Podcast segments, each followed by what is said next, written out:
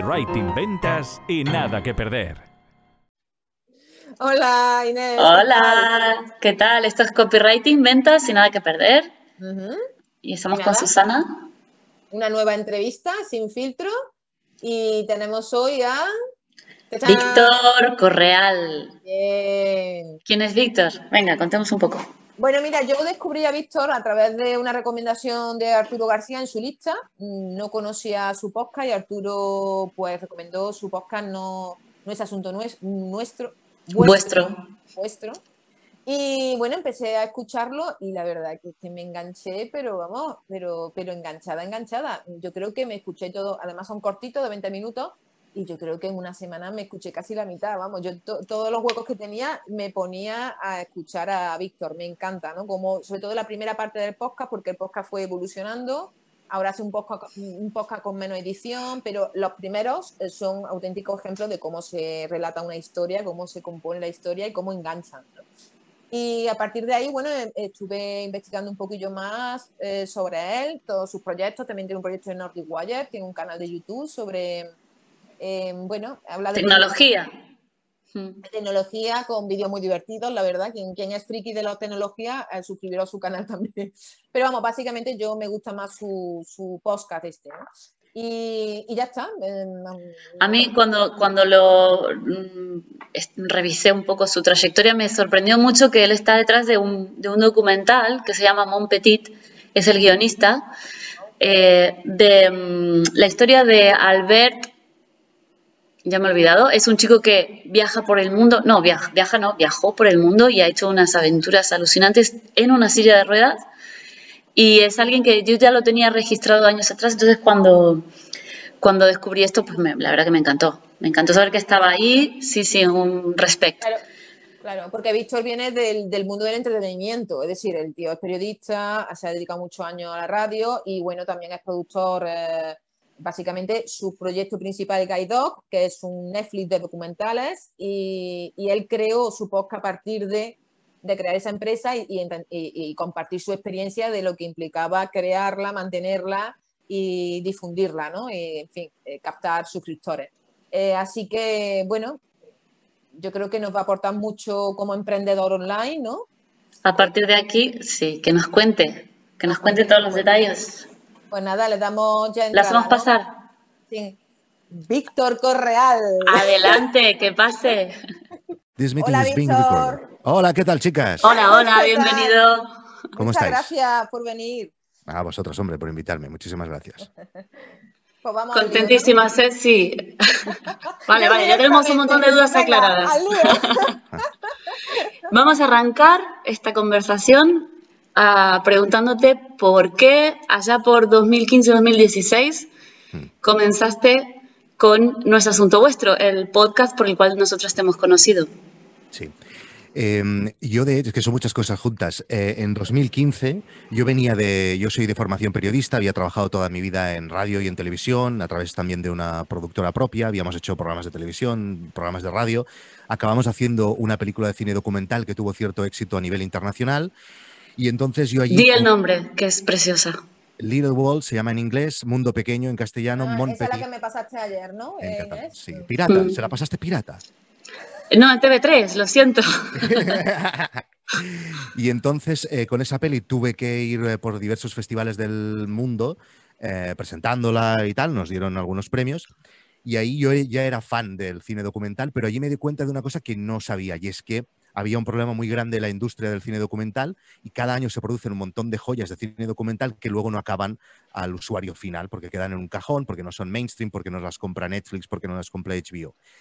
Y allí pensé que sería una buena idea que existiera una plataforma de streaming centrada en cine documental. Y entonces eh, pensé en Guide Dog y lo comencé a hacer. Entonces, como comencé a hacer Guide Dog y yo, viniendo de donde venía, mi background era de ponerme delante de los micros y de las cámaras y de hacer el tonto, eh, me echaba en falta algo, ¿no? Estaba dirigiendo una empresa tecnológica, estaba eh, con un rollo totalmente distinto a lo que había hecho hasta entonces y entonces pensé que tenía ganas de hacer un podcast y explicar mis cosas y decidí, basándome un poco en un podcast americano que lo petó bastante, que se llamaba Startup, donde explicaban el backstage de cómo creaban una startup, pues pensé hacer lo mismo con Guide Dog. Entonces hice No es asunto vuestro, que es un juego de palabras en el It's Not Your Business en inglés, ¿no? En castellano no funciona tanto, pero me da igual. Y, eh, y ahí lo que hice es comenzar a explicar cómo estaba montando Guide Dog, como todo, todos los aspectos de Guide Dog, y sí que lo hacía con, utilizando un, un poco el storytelling y el- la edición y todo lo que había aprendido con los años en el formato radio. O sea que de ese programa la inspiración es, eh, una, compartir el proceso de creación y en cuanto al formato, porque tienes un, un podcast con una edición brutal, Mm. eso también fue inspirado... Cuenta. No, no, no, eso, eso no, no lo hacían así en Startup. No, no, eso fue porque a mí me gusta hacer así las cosas y si eh, rescatásemos ahora mm, reportajes que yo hacía en, en Cataluña Radio hace 20 años, eh, bueno, yo creo que encontraríais similitudes en la edición y tal. Yo lo hago así porque así es como me gusta hacerlo. Y me gustaba mezclar historias, historias personales, anécdotas y cosas que me pasaban con, eh, o que me habían pasado en con anterioridad, con lo que me estaba pasando en aquel momento, intentando tirar hacia adelante una empresa como, como Guide Dog. Mm. Eh, pues mira, hablando del storytelling, que yo creo que es una de las cosas que más me flipó de tu, de tu podcast, ¿no? Cómo cuentas la historia. Ujú. Em, ¿Dónde las encuentras? Es decir, eh, ¿dónde encuentras esas historias tan, tan chulas que, que cuentas en el podcast? ¿Y qué elementos piensas que debe tener una historia eh, contada para que enganche? Porque las tuyas son muy, muy de enganche, de adicción. Gracias, hombre. Mujer.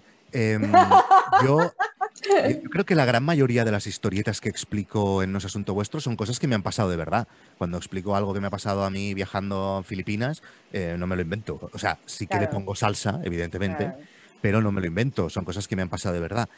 Tengo la suerte de haber viajado muchísimo desde muy joven y he estado en, situaciones y en países mm, que no son habituales de viajar, he hecho cosas muy raras y entonces eso me ha dado vida para luego explicar.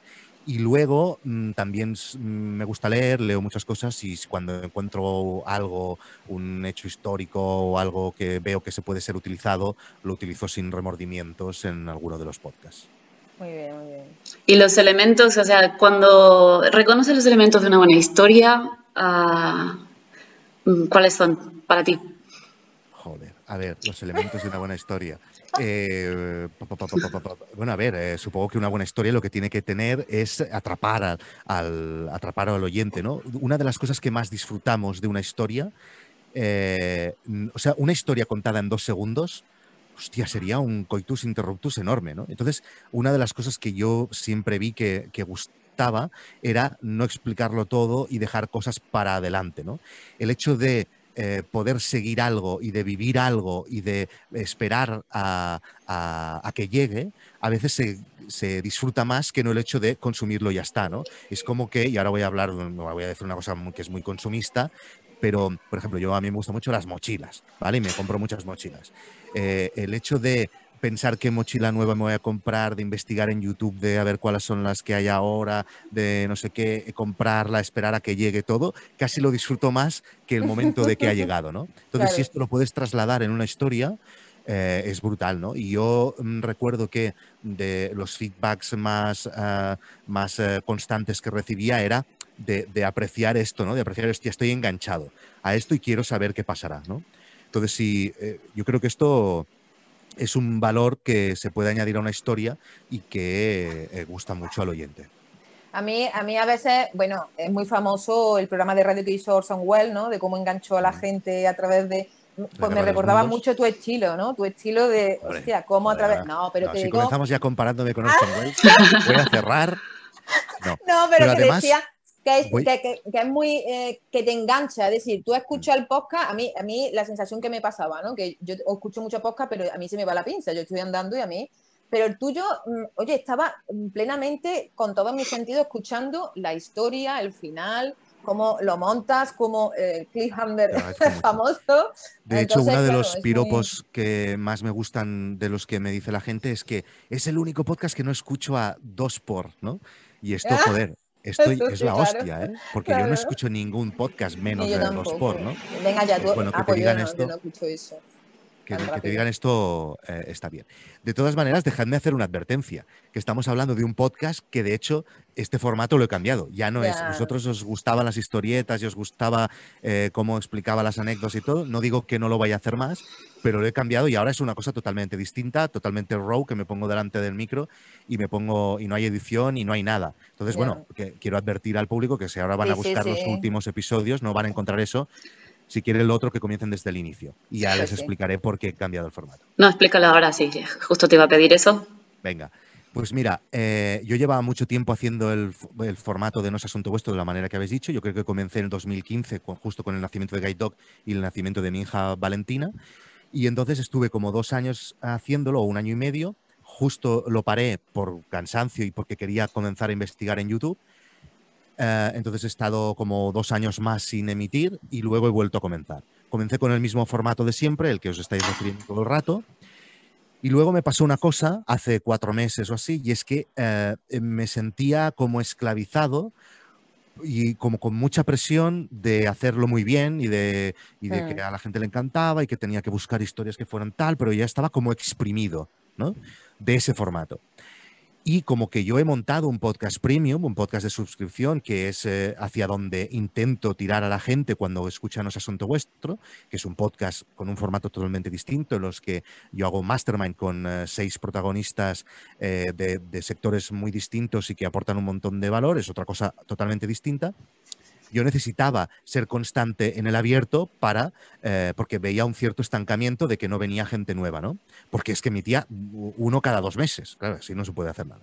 Entonces busqué un formato que pudiera hacer cada semana. Entonces eh, he hecho este nuevo formato en el que yo sencillamente cojo un tema y explico todo lo que sea alrededor de ese tema, que siempre es alrededor de los negocios, podcasting, YouTube o lo que sea. Es una cosa que, que he integrado ya en mi vida laboral y que lo hago muy rápido y muy fácil. Y además también hago en vídeo porque estoy intentando eh, copiar todo aquello que me ha ido bien en Nordic Wire en No es Asunto Vuestro. Entonces el formato de ahora es distinto a lo que os estáis refiriendo, Ya. eh, que lo escuchen y si que no les gusten, pues que se escuchen otra cosa. Mira, y, y- y, Víctor, has comentado, eh, bueno, toda la evolución que ha tenido tu podcast, eh, de abierto a premium y ahora Sí. abierto, pero también una versión premium, ¿no? Sí. De las tres modalidades, eh, ¿con cuál te quedaría? Es decir, ¿cuál es la que más ha impactado Con la que me dé más negocio? dinero. Sí, exacto. con la que me dé más dinero. Eh, primero comencé No es asunto vuestro sin ninguna pretensión, sencillamente quería lo que comentabais antes, ya no sé si lo hemos dicho en abierto o en cerrado, de mi idea era, bueno, voy a hacer esto, pero aquí la gracia va a ser que yo les voy a explicar a la gente que es Guide Dog y cuando Guide Dog salga se van a apuntar.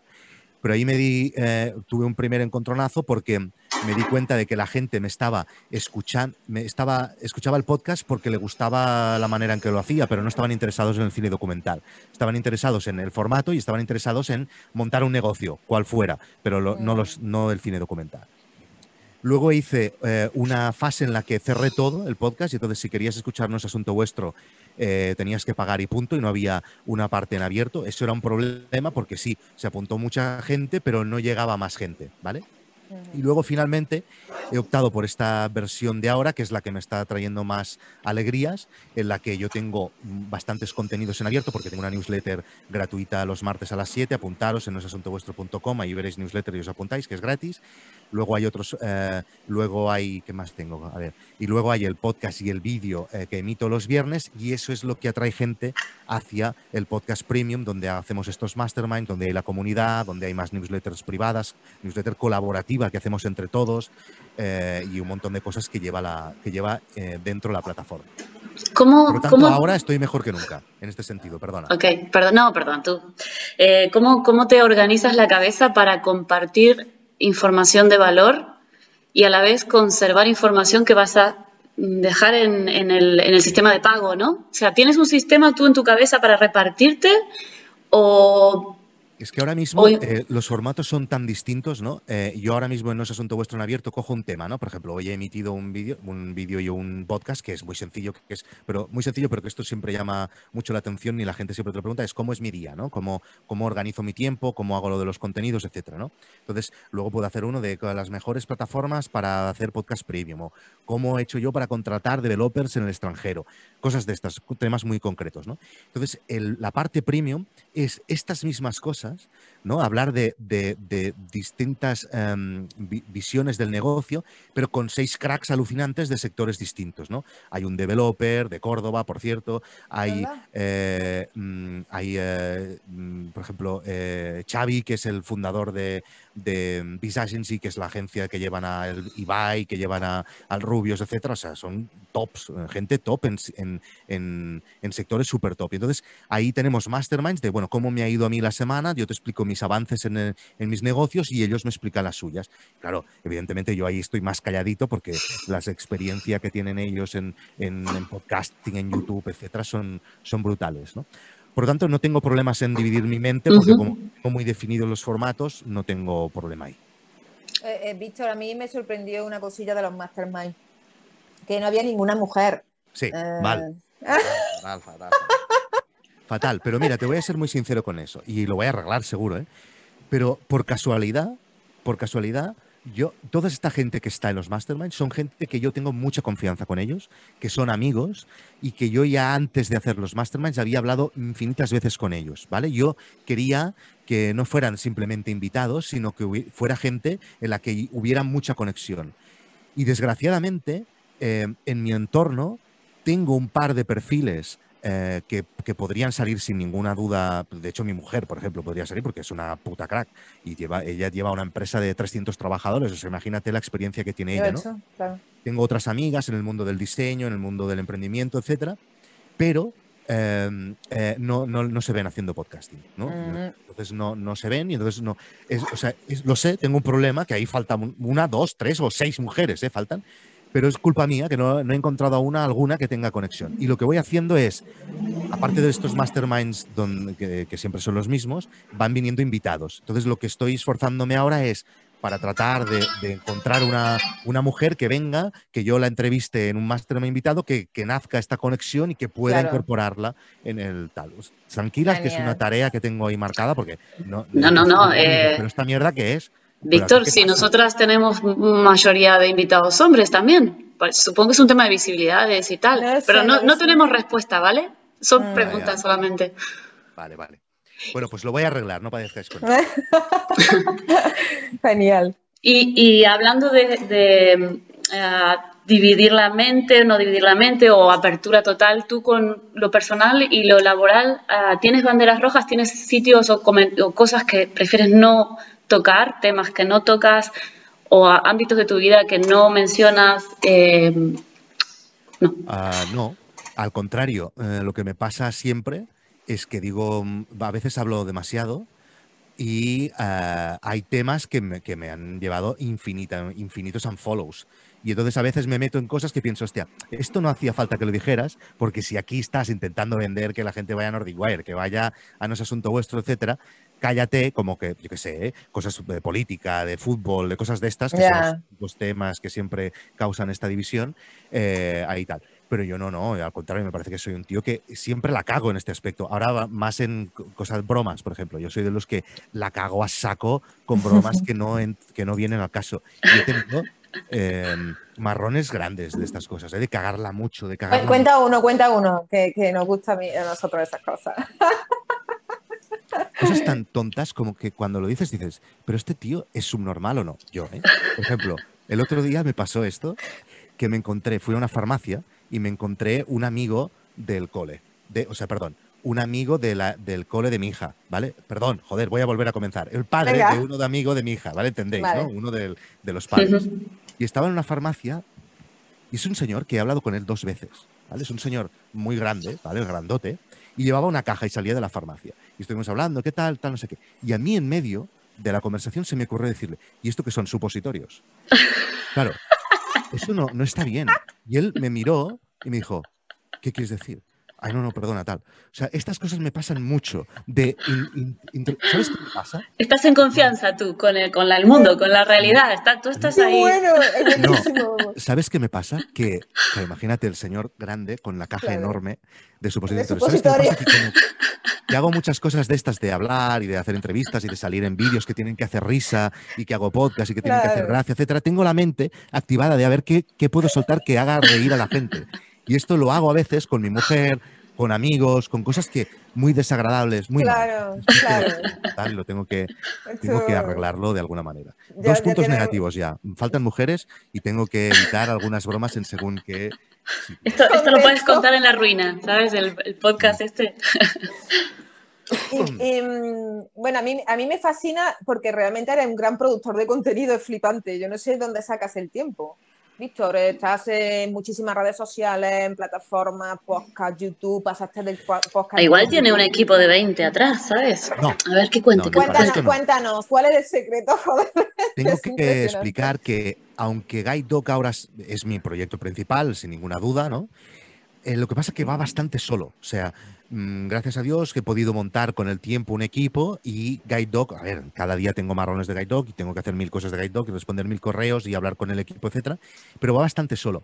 Y ahora mismo estoy en un punto en el que cada mm, día mío está centrado en algún contenido que tengo que publicar, ¿vale? Porque es que mi plan, mi plan de vida es dedicarme a esto, o sea, hacer esto, hacer contenidos. Y que si mi, mi- mi objetivo ahora mismo es, si Guide Dog se rompe por algún aspecto o me lo compran eh, HBO por 25 millones de euros, por ejemplo, podría decir que sí en esa cifra.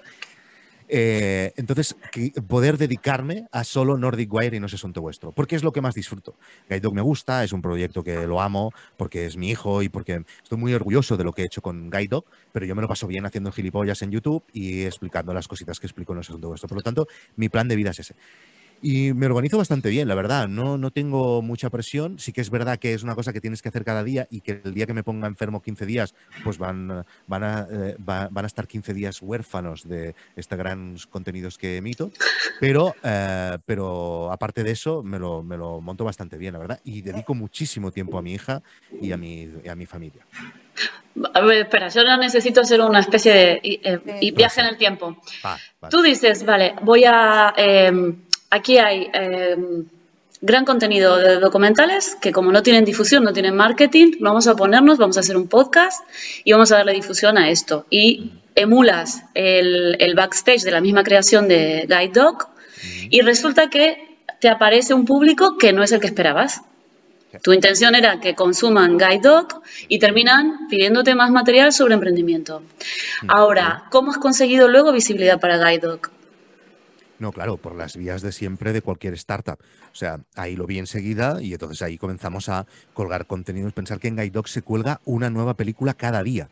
¿Vale? Solo con eso ya todas las visitas orgánicas que tenemos vienen de ahí. Y luego colgamos contenidos, tenemos, un, tenemos Instagram, tenemos eh, un blog en el que colgamos cada semana eh, mm, contenidos hablando sobre documentales, etcétera. O sea, yo ahí hice la división de, vaya, esta- esto que yo había previsto, que yo ya sabía. Además, Guide Dog es un proyecto internacional.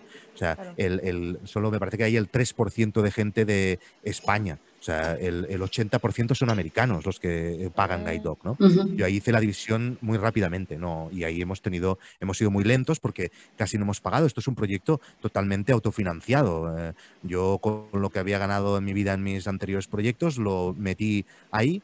Tuve la suerte, además, que esto siempre lo explico, que es trampa, que eh, mi mujer se gana muy bien la vida y por lo tanto tuve una, una tregua en casa durante más de un año y medio en el que yo eh, solo gastaba dinero, no, no aportaba nada, ¿no? Entonces, pues, eso es trampa. Yo entiendo que eso generalmente no es fácil de tener en una familia. Entonces, eh, ya no sé de qué coño te estoy explicando. Pues venga, vamos a la siguiente pregunta. No.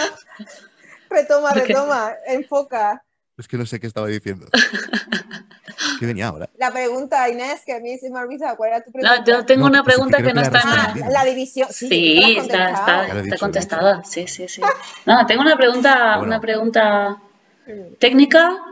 No está, en el, no está en el repertorio, Susana, para variar, siempre inventando preguntas. Eh, en cuanto a, a tu voz, ¿eres consciente del- de, la conexión que tu voz sola, o sea, tú puedes darle parte del tiempo y ya mola? ¿Sabes? Que hay voces que nos causan rechazo o nos dan confianza. ¿Tú de esto eres consciente? ¿Haces algún tipo de trabajo o no? ¿Quieres que te explique por qué tengo esta voz? Sí. Esto una vez vino Constantino Romero a... Yo estudié periodismo y vino una vez Constantino Romero a nuestra clase y alguien le preguntó la misma pregunta que me acabas de hacer tú a mí. Evidentemente, Constantino Romero tenía una voz 20 Claro. veces mejor que la mía. Sabes quién es Constantino Romero, ¿no? Sí, sí. Siento, ¿no? Yo Tú sigue, tú no- sigue. No, todo el claro, mundo- claro, porque esto es por, Constantino Claro. Romero er- era un locutor, doblador, era el doblador de Schwarzenegger, por ejemplo. Es una de las, bueno, yo creo para mí la mejor voz que ha dado, eh, y además era aquí de, de Barcelona, la mejor voz que hemos tenido en este país sin ningún tipo de duda. Ya te pasaré el- para que lo veas. Famoso, muy famoso. Si pones Constantino Romero en YouTube, lo primero que oirás es una frase que dice: Atletas, bajen del escenario. Porque lo tuvo que decir en los Juegos Olímpicos de 1992, que en Barcelona hicimos unos Juegos Olímpicos. Y eh, él dijo por megafonía, tuvo que decir que bajasen del escenario porque tenían miedo que el escenario se fuera. Qué bueno. Final, creo que era la, la clausura. Y le preguntaron a alguien de mi clase, le preguntó, ¿y esta voz cómo se consigue? Y dice, con la mala vida. Él la había conseguido fumando Ok. bucano. Vale. Bueno, qué Yo contestación, qué, qué, qué contestación Yo, más yo creo que mi voz, yo, yo incluso creo que de pequeño tenía voz más bien eh, aguda y con de- fumando mucho ya no. Mala vida. La mala vida. Es decir, que tú no naciste Ducado la sé, sé que lo que es, lo que es un naciste, no Ay, Claro, y además, y además fumaba ducados porque yo era heavy. Aquí donde me veis Oh. tenía melenas y fumábamos ducados para tener una voz más fuerte para cantar en el grupo. Hasta que te echaron.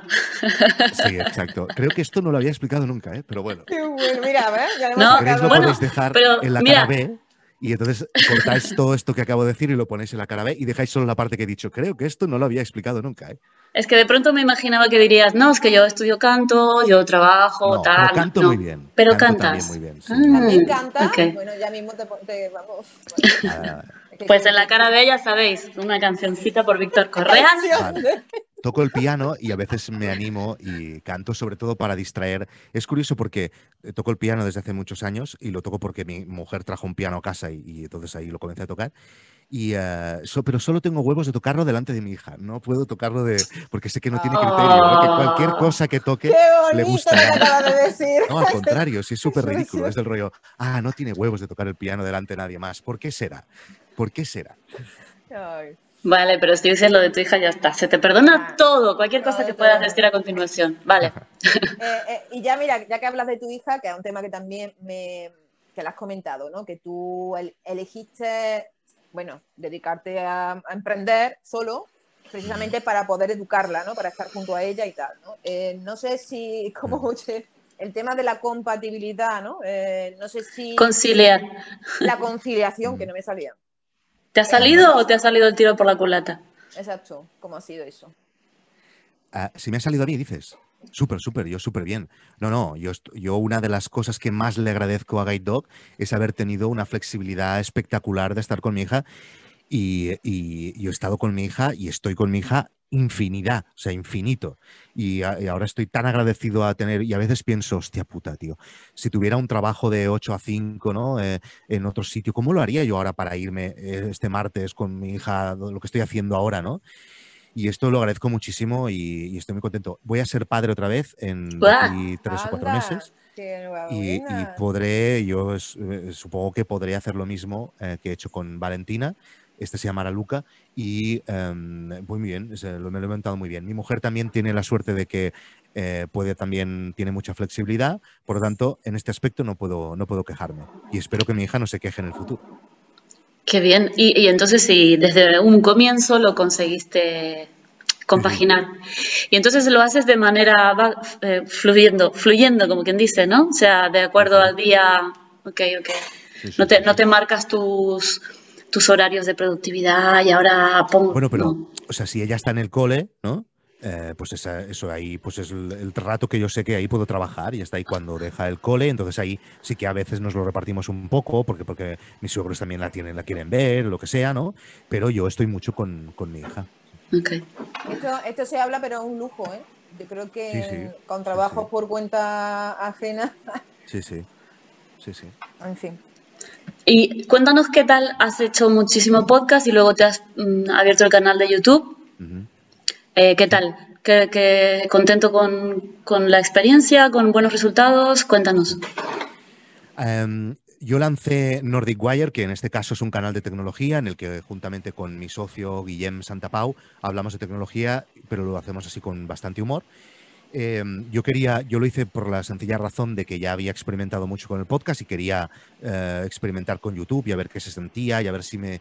Porque yo en mi época anterior de periodista y tal, había salido muy pocas veces delante de cámara y era una cosa que me habían ofrecido muchas veces, pero siempre rehusé porque no, porque no me gustaba, que me gusta, no me gustó yo básicamente, y además tampoco me gustaba que la gente me reconociera tal, pero el tema de YouTube era más como es como que yo siempre pienso es que no lo va a ver nadie, ¿no? O no, no, pero no. Eso, eso pensábamos 23.000 nosotros. personas, claro. Eso, eso pensábamos nosotros también, que no iba a ver nadie. ya. Y entonces la experiencia ha sido que cuesta un montón, ¿vale? Sí. Que cuesta muchísimo porque vamos colgando vídeos cada sábado durante cuatro años y tenemos solo 23.000 suscriptores. Pero lo que sí que estoy muy contento es que eh, el- el- le, hemos, le hemos exprimido muchísimo el proyecto. Y con solo 23.000 eh, suscriptores hemos, fundado, hemos tenido que fundar una empresa solo para este proyecto y, Joder. eso, y está generando eh, eh, bueno, dinero que nunca me hubiera imaginado. ¿no? Tanto es así que em, yo creo que en menos de un año, si los dos quisiéramos, podríamos dedicarnos únicamente a Nordic Wire. Y eso estoy muy contento a nivel de negocio. Pero eso es mérito nuestro, porque eh, YouTube seguimos ganando una miseria por los vídeos de YouTube. Yo os lo digo, me parece que ganamos 150 euros al mes por vídeos de YouTube. Pero como hemos hecho también un podcast premium que ha tenido mucho éxito, hay un montón de gente que está pagando por escucharlo. Eh, tenemos, eh, siempre hemos sido muy exigentes con las marcas y cuando han querido que hiciéramos vídeos hemos pedido mucho dinero, mucho más que eh, la gente de mi entorno que tiene canales de YouTube y lo hemos hecho así desde el principio y nos ha funcionado. Y entonces estoy muy contento en ese aspecto. ¿no? Es muy lento, cuesta mucho, pero ahora veo que a nivel de negocio tiene muchísimo sentido y mucho más que, que va a tener. Y como es lo que más disfruto haciendo, pues eh, estoy contento en ese aspecto. Oye, 23.000 no está mal, ¿eh? Las suscriptoras que le has quitado importancia, pero vamos, que está muy bien. Mm, A nosotros bueno, a nos mí- está costando la misma vida llegar a 1.000, ¿eh? Ya, ya. Hombre, llevamos ¿cuánto poquito, lleváis? ¿eh? ¿Cuánto lleváis? Eh, Desde febrero. Claro, es que claro, nosotros llevamos cuatro años. Es que son Hostia, muchos sí, años. eso Imagínate años. alguien que no ha sabido, eh, como gracias a la experiencia que yo venía viniendo de a nivel de negocios, a nivel de podcasting, etcétera, que no ha sabido encontrar otras patas a- a- además de YouTube, es seguro alguien que se ha cansado de subir vídeos. Se cansarán, seguro, porque es ridículo que te den, después de cuatro años, que te den solo 150 euros al mes. Es ridículo, es ridículo. Vamos, que eso que dicen los youtubers, mira cuánto dinero gano con el, Mm. Los 5.000 Claro, euros es- estos famosos al mes, ¿no? Bueno, pero es que estos tienen un millón de suscriptores. Y sí, yo Claro. conozco gente que tiene un millón de suscriptores y ganan esto. Pues me parece poco. O sea, un millón de suscriptores es Claro. brutal. Sí. es muchísima gente. Sí, sí, sí, hay mucha gente, totalmente. Y Víctor, ¿por qué crees tú que mm, tu contenido eh, conecta con la gente? ¿Cuál es el secreto? Em, ¿qué, les interesa? Yo qué sé. Yo supongo que yo desde fuera, si yo fuera un oyente de mis cosas, y a mí lo que más me interesaría es a ver cómo le va a este tío, a ver si Guide Dog lo peta, si no lo peta, eh, cómo ha hecho esto, eh, cómo, cómo- que se la meta, que se la meta, y así veré para yo aprender tal. A mí sería lo que más me interesa. Evidentemente ya entiendo que a la gente también lo que siempre conectar muy rápido con, con el humor, conectas muy rápido, y con Mm. estas historietas que antes os hacía referencia, pues supongo que también, ta- también ayuda. Ujú, qué bueno. A ver, a ver, a ver, a ver. Inés, que se ha quedado bloqueada. Está, eh, mm, es que ahora ya me hago una idea, pero con todo lo que sabes ahora, ¿qué le dirías al Víctor que del, del comienzo? ¿Del comienzo de cuándo? Del comienzo- De, pequeño, de pequeñito. Mm, bueno, venga, también. A mí, ¿Por al no? pequeño, eh, yo, le, yo, yo le diría, yo, yo tengo la sensación de que a mí, eh, yo lo que, lo que sé hacer ahora lo he aprendido haciéndolo. O sea, no lo he aprendido en la carrera. Por lo tanto, yo diría, eh, estudia ingeniería mm, de informática. Eh. Porque yo casi la gran mayoría de ideas que yo tengo necesitan una aplicación de, eh, de- de desarrollo y me hubiera ahorrado un montón de pasta por si lo hubiera hecho yo mismo, ¿no? Entonces yo estoy convencido, además es un tema que me gusta, yo ya he hecho alguna cosa de código, aquello de nada, en HTML, muy poquita cosa, es algo que me gusta y yo al- a mi Víctor de pequeño, que era gordo también, eh, le, le diría, haz eh, eh, desarrollo informático. Y al de ahora, al de, al de hace cinco años, yo pensaba que en un año lo petaría. O sea, que que Guide Dog, o sea, que me, que me reiteraba, que me reiteraba, porque es que no había nada igual, es que la gente necesita esto, preguntabas, ibas por los festivales y decías, es que claro, es que lo voy a petar. Yo les decía a mis amigos, en un año a todo mi grupito. Yo tengo un grupito muy cercano que vamos cada martes a cenar juntos, etcétera. Son también gente muy interesante de, a nivel de negocios. Yo les decía, en un año os invito a todos a, con un, no, sé si dije un jet, pero bueno, con eh, primera en primera y nos vamos a las Seychelles y todos juntos siete días. Y aún no lo he podido hacer, ¿no? Porque ya han pasado cinco años y lo tengo en la cabeza, ¿eh? Y lo van sacando el tema, ¿eh? Van sacando el tema. Entonces, eh, lo, que siempre, lo que le diría a mi Víctor de hace cinco años es, mm, piensa una cosa, chaval, todo cuesta muchísimo. Evidentemente no me puedo quejar de dónde estoy ahora, no me puedo quejar de dónde está Guide Dog, no me puedo quejar de todos los suscriptores que tengo. Entro en Google Analytics y, veo en, tiempo real y veo, hostia, qué fuerte, tío. Ahora mismo hay 200 personas consumiendo una cosa que yo he creado, ¿no? Y eso es espectacular, o sea, es espectacular, ¿no?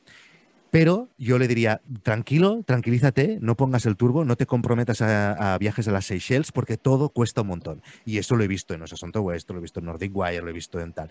Luego habrá casos de gente que lo peta en seis meses, pero yo no conozco a nadie. Hmm, es, que claro, la paciencia. La paciencia, la paciencia. La paciencia es fundamental.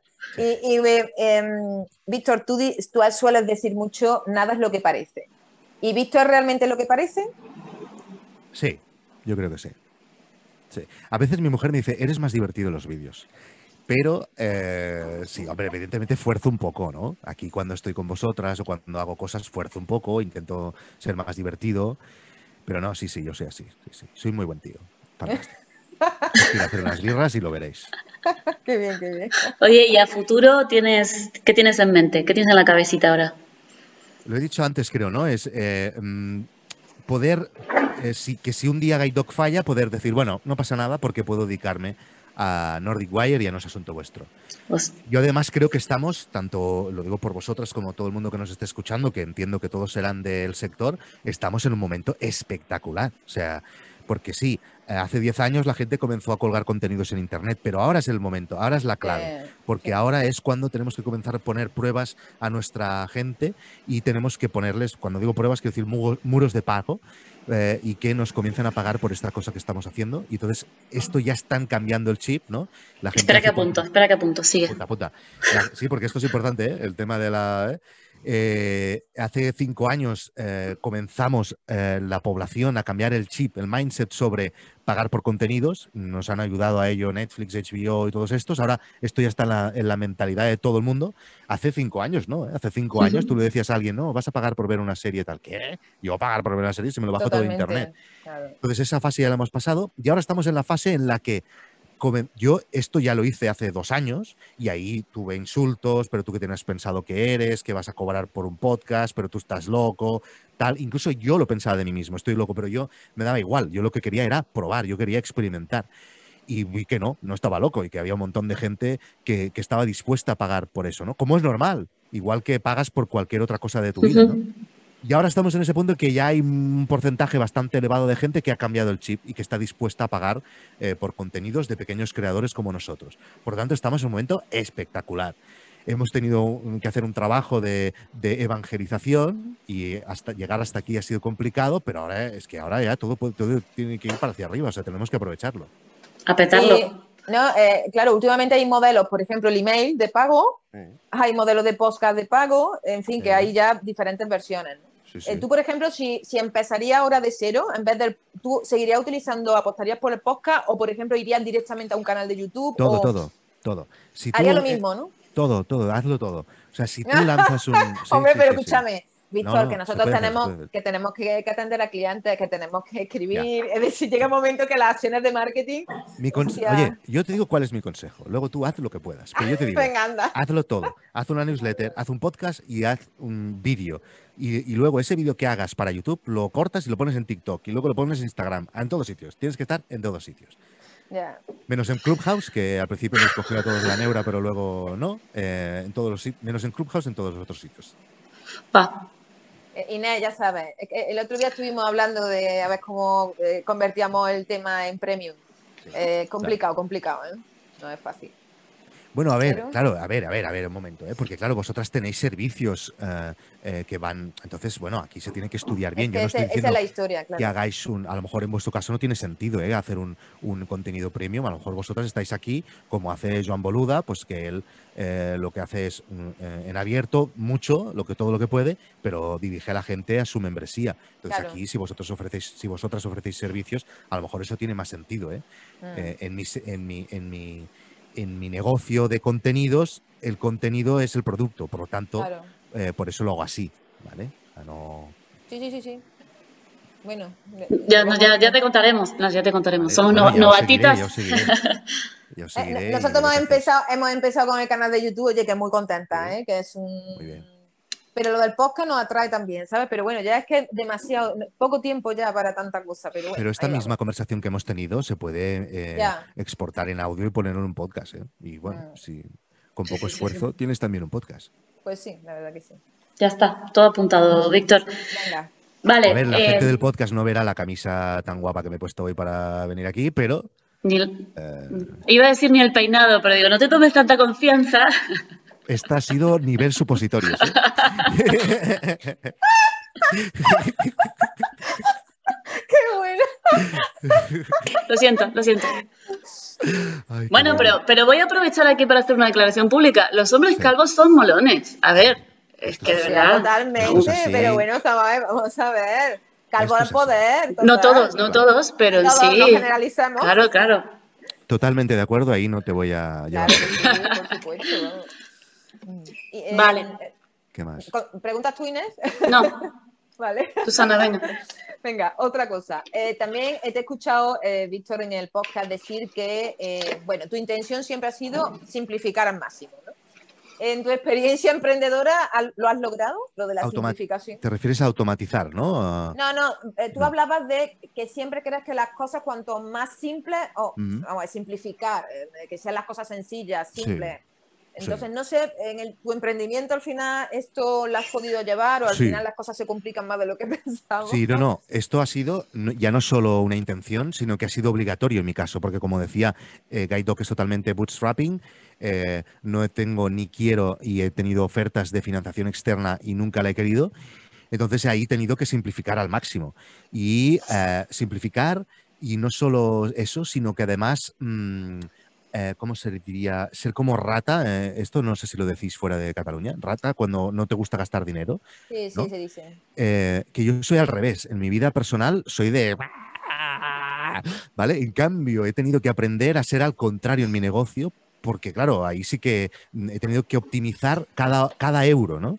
Entonces, mm, con la simplificación ayuda a conseguir eso. Y también con la automatización, ¿no? Eh, y eso estoy muy orgulloso porque muchas de las cosas que pasan en, en Gaidoki también en Un Asunto Vuestro y en, Nordic Wire son automáticas, ¿no? Entonces, Claro. esto requiere mucho esfuerzo al principio, pero luego, eh, y por ejemplo, lo se podría hacer, por ejemplo, algo en esto que hablábamos ahora, ¿no? De que eh, vosotros cuando colgáis el vídeo de YouTube se sacara automáticamente el audio y se subiera en el ¡Oh, qué podcast. ¿no? maravilla! ¿Eso existe? Esto existe, esto existe, esto existe. ¿no? Ah, Entonces, ya. Esto no me he esforzado muchísimo, pero casi por un tema de eh, obligación, ¿no? Por, por tener pocos recursos, ¿vale? Claro, claro. Pero ya digo que en mi vida soy de invitar a todo el mundo y de siempre, ¿eh? y además soy criticado en este aspecto en casa por eh, ser demasiado desprendido. Ok, Ah, me parece que sería el momento de quedarnos a solas para grabar la cara B y Vale. decirle a todos los que están aquí ah, que si quieren más tendrán que ponerse en contacto, suscribirse, dejar comentario, etcétera, etcétera, etcétera. Eh, Esta estrategia está muy bien, ¿eh? Yo no la había visto en ningún otro ¿Has visto? No, de puta madre, me la voy a copiar. Así que voy a poner... eh, nada, ya está. Ya estamos dentro de la... Vale. Hemos hola, ¿qué pasado otra Bueno, vez. vamos, vamos a despedirnos, vamos a despedirnos. Bueno, muchas gracias, eh, Víctor, por venir al canal. Ha sido un placer.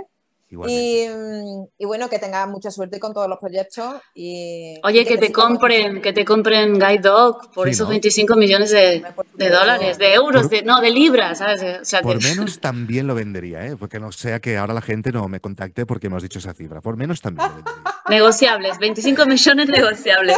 Podemos comenzar a partir de 25 y ya veremos luego si bajo. Pues estupendo. Pues ahora vamos a la cara B. Y ya quien Venga, quiera. Gracias por invitarme, chicas. Ha sido un placer Muchísimas hablar con vosotros. gracias, No, al contrario. Un abrazo. Chao, chao.